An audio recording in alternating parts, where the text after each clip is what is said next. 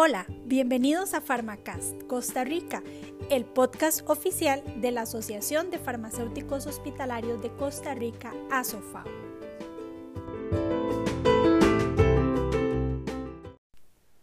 Hola, bienvenidos a nuestro primer episodio oficial de Pharmacast Costa Rica. Soy Cristina Fernández y hoy dedicaremos este programa a un tema de trascendencia mundial, la resistencia antibiótica y lo haremos mediante el análisis de un reporte publicado por el Centro de Control y Prevención de Enfermedades, el CDC de los Estados Unidos. Este informe llamado Amenazas de la resistencia antibiótica fue publicado durante la Semana Mundial de Concientización sobre el uso de los antibióticos que se celebró la última semana de noviembre del 2019. Constituye una actualización del primer reporte de este tipo, elaborado en el año 2013. Este documento del 2013 puso en evidencia la urgencia mundial del problema y las implicaciones para los Estados Unidos en ese momento. En las notas del podcast encontrarán el link que los llevará a la página de la CDC para todos aquellos de ustedes que quieran bajar y leer el documento completo. A pesar de que el documento está en inglés, tiene muchos infográficos interesantes. Visualmente es muy agradable y es bastante fácil y rápido de leer. El tema de los antibióticos siempre ha sido de gran interés para la humanidad. Desde la introducción de estos medicamentos en la práctica clínica en la década de los años 40 del siglo XX, siendo una de las innovaciones más importantes en la historia de la medicina, lo que implicó en su momento un aumento de la esperanza de vida en la población, así como la posibilidad de llevar a cabo procedimientos como trasplantes de órganos y grandes cirugías. Sin embargo, desde hace varios años, una amenaza creciente ha comprometido la eficacia de estos medicamentos, la resistencia de los microorganismos a los antibióticos.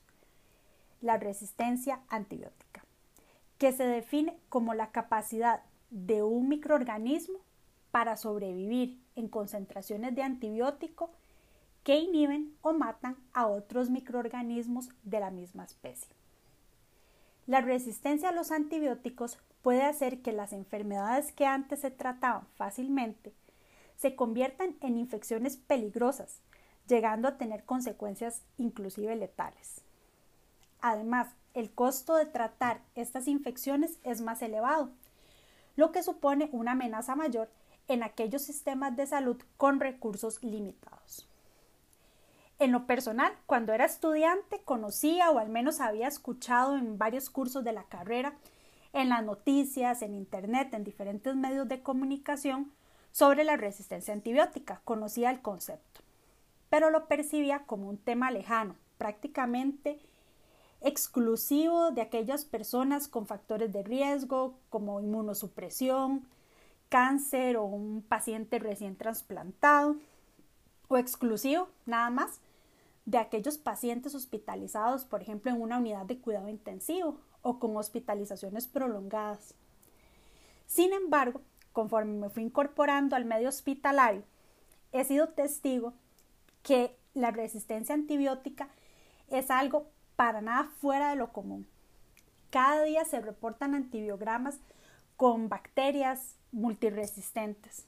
Es decir, la resistencia antibiótica está aquí con nosotros, siempre, en todos nuestros hospitales, en las clínicas y sobre todo en la comunidad, constituyendo un reto para los médicos que deben ofrecer a los pacientes una opción de tratamiento oportuna y efectiva, y para nosotros los farmacéuticos que debemos validar estas prescripciones y encargarnos de la adquisición de estos medicamentos. Bueno, volviendo al informe del CDC, a pesar de que la información del documento contiene datos provenientes del sistema de salud de Estados Unidos, el mismo tiene trascendencia mundial, ya que como mencioné antes, la resistencia antibiótica es un problema de salud pública que básicamente no conoce fronteras o clases sociales. Definitivamente todos podemos vivir las consecuencias de la resistencia antibiótica en algún momento de nuestra vida. Ahora, haremos una revisión de las ideas principales del documento.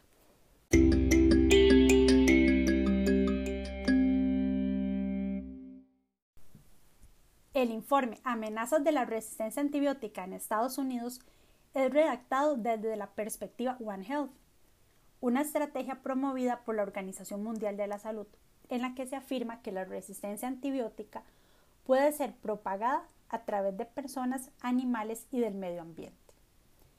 En el reporte del 2013, de una manera muy conservadora, se estimaron cifras anuales de hasta 2 millones de personas con infecciones causadas por microorganismos multiresistentes, causando al menos 23 mil muertes por año. Sin embargo, conforme pasaron los años, se supo que estas cifras iniciales estaban subestimadas y que para ese entonces las cifras anuales correctas eran de 2.6 millones de personas con infecciones causadas por microorganismos multiresistentes causando al menos 44 mil muertes al año. Seis años después, con la actualización del reporte, se estima que actualmente 2.8 millones de personas presentan una infección causada por microorganismos multiresistentes, mientras que la cifra de muertes es de 35 mil personas por año.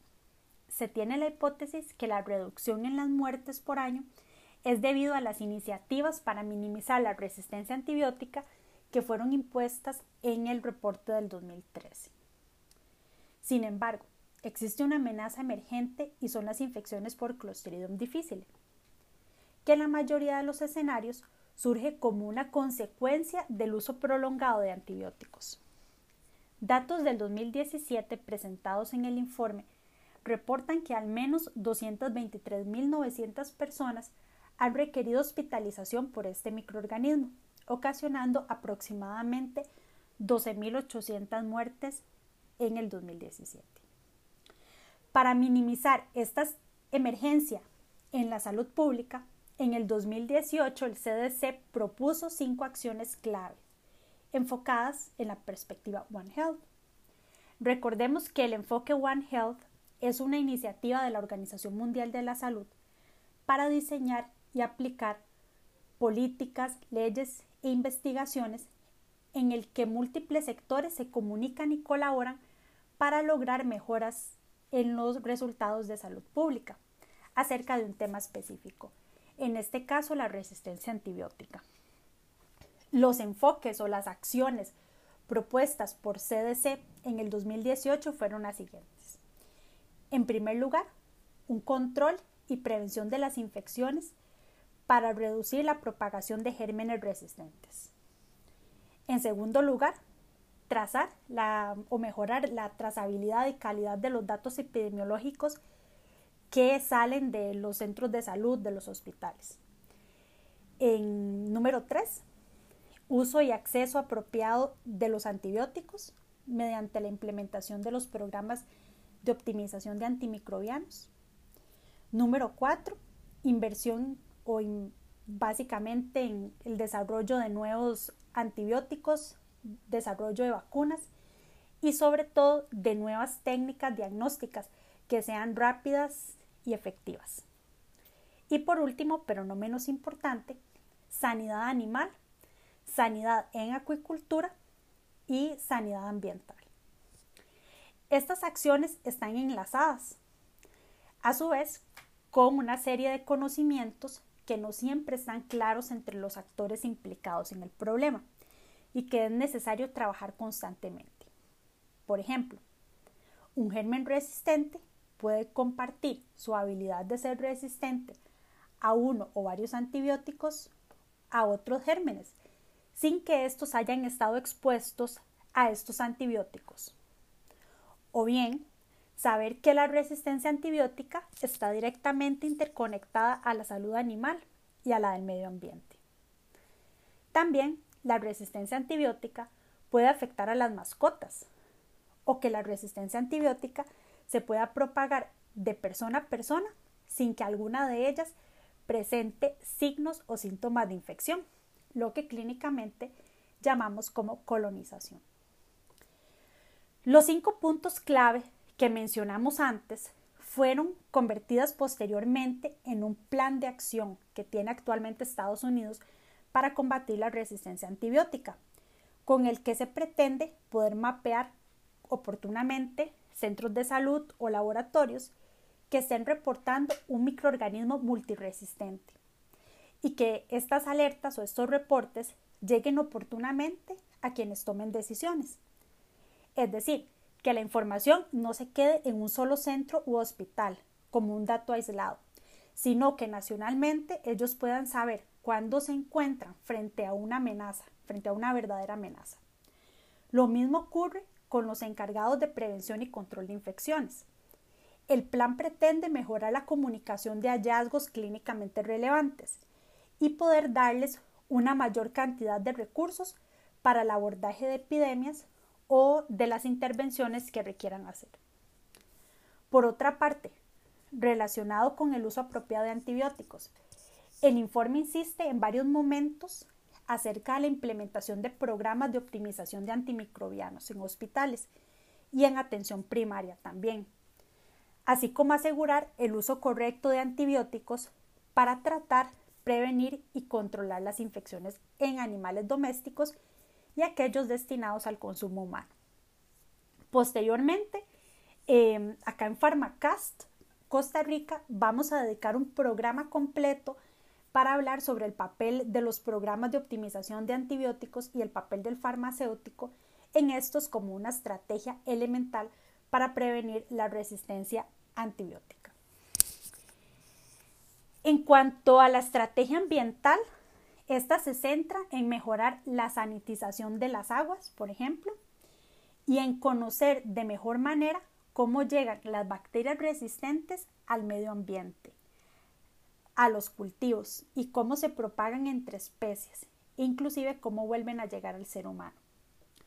Por otra parte, el plan propone destinar más fondos para la investigación en vacunas, nuevos antibióticos y nuevos métodos de diagnóstico e identificación de microorganismos en el laboratorio, como una alternativa más a la contención de la resistencia antibiótica. Pero sin lugar a dudas, uno de los aportes más significativos de este informe es la lista de 18 gérmenes identificados como una amenaza real de propagación de la resistencia antibiótica. Hablábamos en este caso de gérmenes y no de bacterias, porque el listado incluye hongos, incluye algunos tipos de hongos también. Esta lista se subdivide en amenazas urgentes, amenazas serias y amenazas de preocupación. Por otra parte, también se da el nombre de tres microorganismos que están en una especie de lista de vigilancia, con el fin de determinar su comportamiento a través del tiempo. En el grupo de amenazas urgentes encontramos cinco representantes, los cuales vamos a describir a continuación. En primer lugar, vamos a encontrar a el Acinetobacter resistente a carbapenémicos. Se estima que esta bacteria estuvo presente en unos 8.500 pacientes hospitalizados causando unas 700 muertes y este es un dato exclusivo del año del 2017 y solo para Estados Unidos. Esta bacteria tiene como característica de riesgo que puede vivir por tiempo prolongado en superficies inanimadas y también en equipo biomédico, por lo que el control de infecciones se centra en la limpieza estricta de las unidades de hospitalización y también del paciente. Todas las infecciones han ocurrido en pacientes hospitalizados, principalmente en aquellos que tienen estancias en unidades de cuidado intensivo. Y esta bacteria, bueno, presenta clínicamente una diversidad de infecciones. Puede causar neumonía, puede causar infecciones de herida quirúrgica e inclusive infecciones del tracto urinario. Otro de los factores que lo convierten en una amenaza es la capacidad que tiene Acinetobacter para producir carbapenemasas, las cuales se pueden esparcir a otras especies bacterianas mediante elementos móviles de resistencia como el ADN. En el segundo lugar de la lista se encuentra una levadura, Candida auris, la cual causa infecciones severas y tiene el potencial de esparcirse rápidamente entre pacientes hospitalizados y en pacientes institucionalizados. Esta levadura fue descubierta por primera vez en el año 2009 en Asia, pero simultáneamente, en el mismo periodo de tiempo, se encontraron cepas de esta eh, levadura en varias regiones del mundo, en Japón, en India, en Estados Unidos, en Sudamérica y en Sudáfrica. Es la primera levadura resistente a todos los tipos de antifúngicos existentes. Tiene la capacidad de causar brotes en hospitales y uno de sus factores de riesgo es que puede ser transportada por los pacientes o personal hospitalario en su piel sin causar infección. En el tercer lugar de la lista está Clostridium difficile, que hablamos antes en la introducción. Esta bacteria es causante de diarreas que comprometen la vida. Usualmente aparecen en aquellos pacientes que han tomado antibióticos para otras condiciones, afectando directamente el microbioma. Esto es un factor de oportunidad para Clostridium, ya que con esto él puede colonizar y generar infección. Por eso es considerado el patógeno número uno en las infecciones nosocomiales. A pesar de que es raro encontrar cepas resistentes, cepas de Clostridium eh, difíciles resistentes, tiene consecuencias muy negativas, inclusive puede llegar a ser letal. La estrategia elemental para evitar la aparición de eh, infecciones causadas por Clostridium difficile es la promoción del uso correcto de antibióticos, el control de infecciones y la limpieza de los ambientes hospitalarios. Seguidamente, en el cuarto lugar, encontramos a Enterobacteriaceae resistente a carbapenémicos, esta bacteria es prácticamente resistente a todos los antibióticos, teniendo que utilizar los recursos de tratamientos tal vez o más tóxicos o menos efectivos o aquellos que tengan un espectro completamente amplio. Aquellos pacientes que tengan catéteres, ventilación mecánica, por ejemplo, o aquellos que hayan recibido ciclos prolongados de antibióticos, están en mayor riesgo eh, de, infección por esta bacteria, esta enterobacteriase resistente a carbapenémicos. En el quinto lugar de la lista encontramos a Neisseria gonorrea resistente. En los últimos años, este microorganismo ha llegado a ser mm, hasta en un 50% de los casos resistente al menos a uno de los antibióticos disponibles para tratarlo.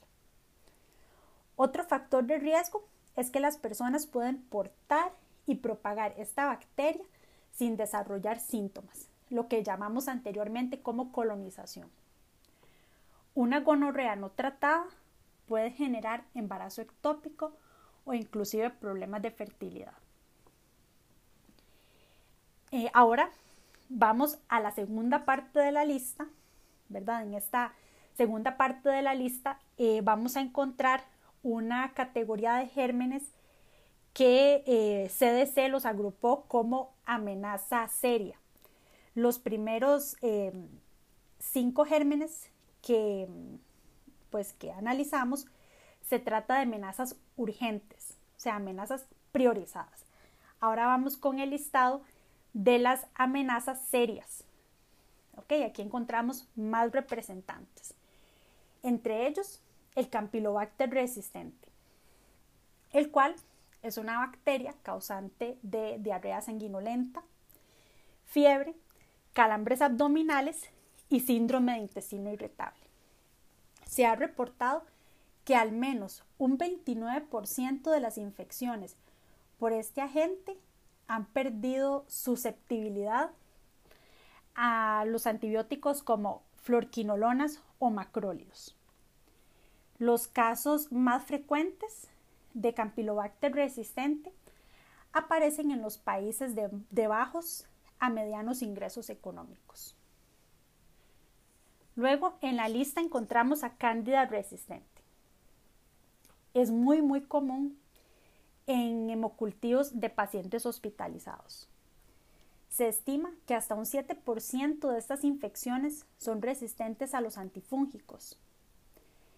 Eh, las infecciones por hongos tienen un problema, mm, digamos que bastante serio, y es que no muchos laboratorios cuentan con la tecnología necesaria para realizar pruebas de susceptibilidad a hongos, por lo que básicamente todos los tratamientos deben ser empíricos. Entonces, eso es un reto aún mayor en el tratamiento de infecciones sistémicas causadas por hongos. En el siguiente lugar de la lista, en, el listado global, ocupando la octava posición, encontramos a Enterobacteriaceae, productor de betalactamasas de espectro extendido. Es particular ya que usualmente quienes tienen infecciones por estas bacterias no necesariamente estuvieron hospitalizados o tuvieron un procedimiento invasivo esta eh, bacteria está en la comunidad. Se ven pacientes que la traen de la comunidad y luego requieren ser eh, hospitalizados.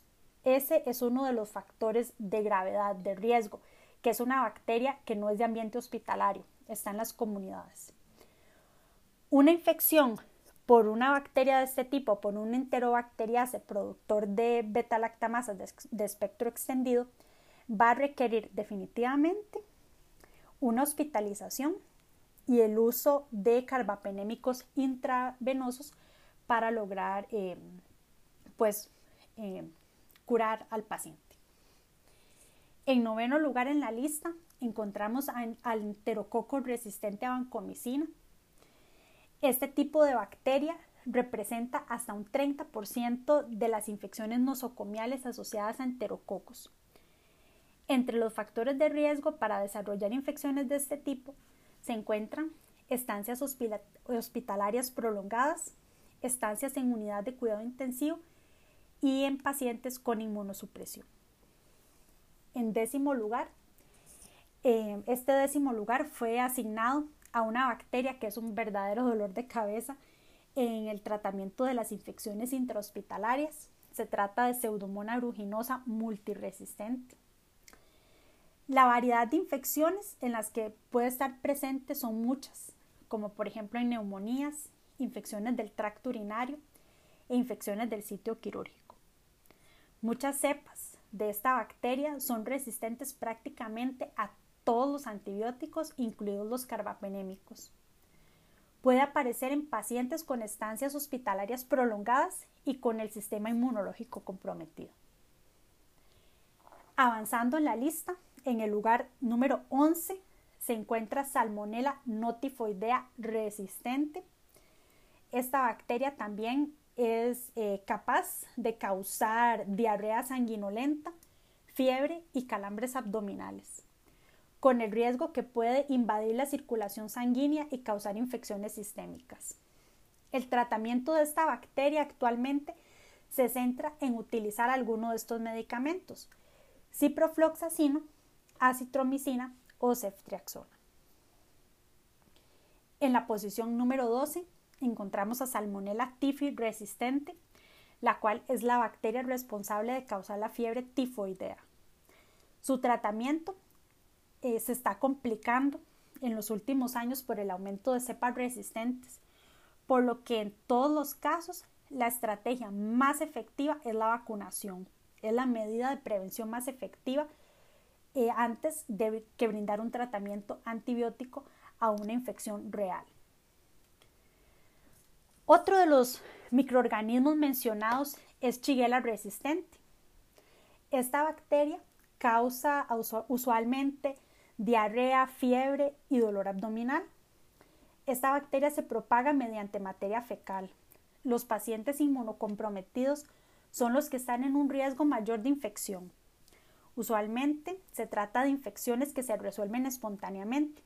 Sin embargo, con la emergencia de cepas resistentes, se ha hecho necesario el uso de antibióticos, como por ejemplo ciprofloxacino o acitromicina, para eh, dar tratamiento a las, a las infecciones. En el lugar número 14 encontramos Staphylococcus aureus resistente a meticilina. Esta es una bacteria que está tanto en el entorno hospitalario como en la comunidad. Entonces es otro factor de riesgo, ¿verdad? Que no exclusivamente está en un ambiente hospitalario, no es exclusivamente nosocomial. Su inclusión en la lista está asociado a que en los últimos años se ha convertido resistente a muchas de las primeras líneas de tratamiento disponible. Entonces cada vez es más, es un reto mayor darle eh, tratamiento a una infección causada por esta bacteria. En el lugar número 15 está Streptococcus pneumoniae resistente. Esta es una bacteria que al igual que en el caso anterior eh, está tanto en el ambiente hospitalario como en la comunidad es el principal causante de la neumonía y la meningitis en los Estados Unidos, además de causar infecciones de oído y sinusitis. Se calcula que pueden ocurrir más de 2 millones de infecciones eh, neumocóxicas cada año, ocasionando unas 600 mil muertes. Sin embargo, la estrategia número uno para combatir este, mm, para combatir la resistencia causada por esta bacteria es la vacunación. Las vacunas antineumocóxicas han demostrado efectividad en detener la propagación de las cepas resistentes. Siguiendo la lista, encontramos a tuberculosis multidrogo resistente. Se ha demostrado que la resistencia a Mycobacterium tuberculosis surge del uso inadecuado de las terapias existentes actualmente. Se han encontrado cepas resistentes tanto a fármacos de primera línea como de segunda línea de tratamiento. Mm, bueno, y para concluir, el listado de bacterias priorizadas o microorganismos, gérmenes priorizados por CDC, encontramos dos especies que son consideradas amenazas de preocupación. Estos son el Streptococcus del grupo A, resistente a eritromicina, y el Streptococcus del grupo B, resistente a clindamicina, los cuales ocupan los lugares 17 y 18 de la lista respectivamente.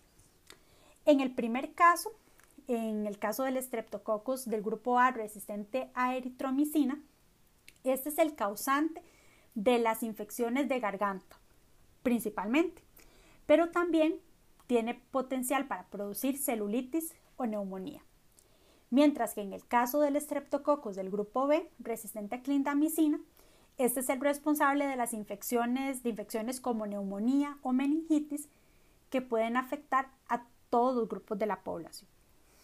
Por último, como se mencionó cuando iniciamos lo de la, lo de la lista, lo del listado de microorganismos, CDC puso tres gérmenes en una lista de vigilancia. Se trata de microorganismos que no son comunes, pero que tienen el potencial de esparcir resistencia. Estos son Aspergillus fumigatus, resistente a soles, Mycoplasma genitalium, resistente, y Bordetella pertussis, resistente. Para finalizar, em, ya para, para, cerrar este, este episodio, definitivamente eh, lo que nos queda o a modo de reflexión el mensaje principal de este informe del CDC es que la resistencia antibiótica es un problema de salud pública con consecuencias globales. Definitivamente, los antibióticos son herramientas esenciales utilizadas en seres humanos, animales domésticos, animales destinados para el consumo humano, así como en la agricultura. Por eso es necesario abordar el tema desde una perspectiva One Health en la que la responsabilidad la tiene cada uno de los actores que de una u otra forma utiliza antibióticos. La cantidad de recursos económicos y campañas de información ha estado muy presente en los últimos años, pero aún falta mucho por hacer. Inclusive muchos aseguran que ya estamos en la época posantibiótica. Nos toca actuar y definitivamente no podemos quedarnos en la reflexión y nosotros como farmacéuticos hospitalarios estamos en una posición muy estratégica para hacer el cambio y contribuir en lo que nos toca. Bueno, y hasta aquí nuestro episodio del día de hoy. Espero que la revisión del tema les sea útil para comentarios o sugerencias, las cuales siempre son bienvenidas. Nos pueden escribir al correo asofao.gmail.com. Recuerden que en el enlace, en los eh, comentarios del podcast, van a encontrar el enlace con la referencia del, documento del que basamos el, el episodio del día de hoy. En la descripción del podcast está toda la información. Hasta la próxima.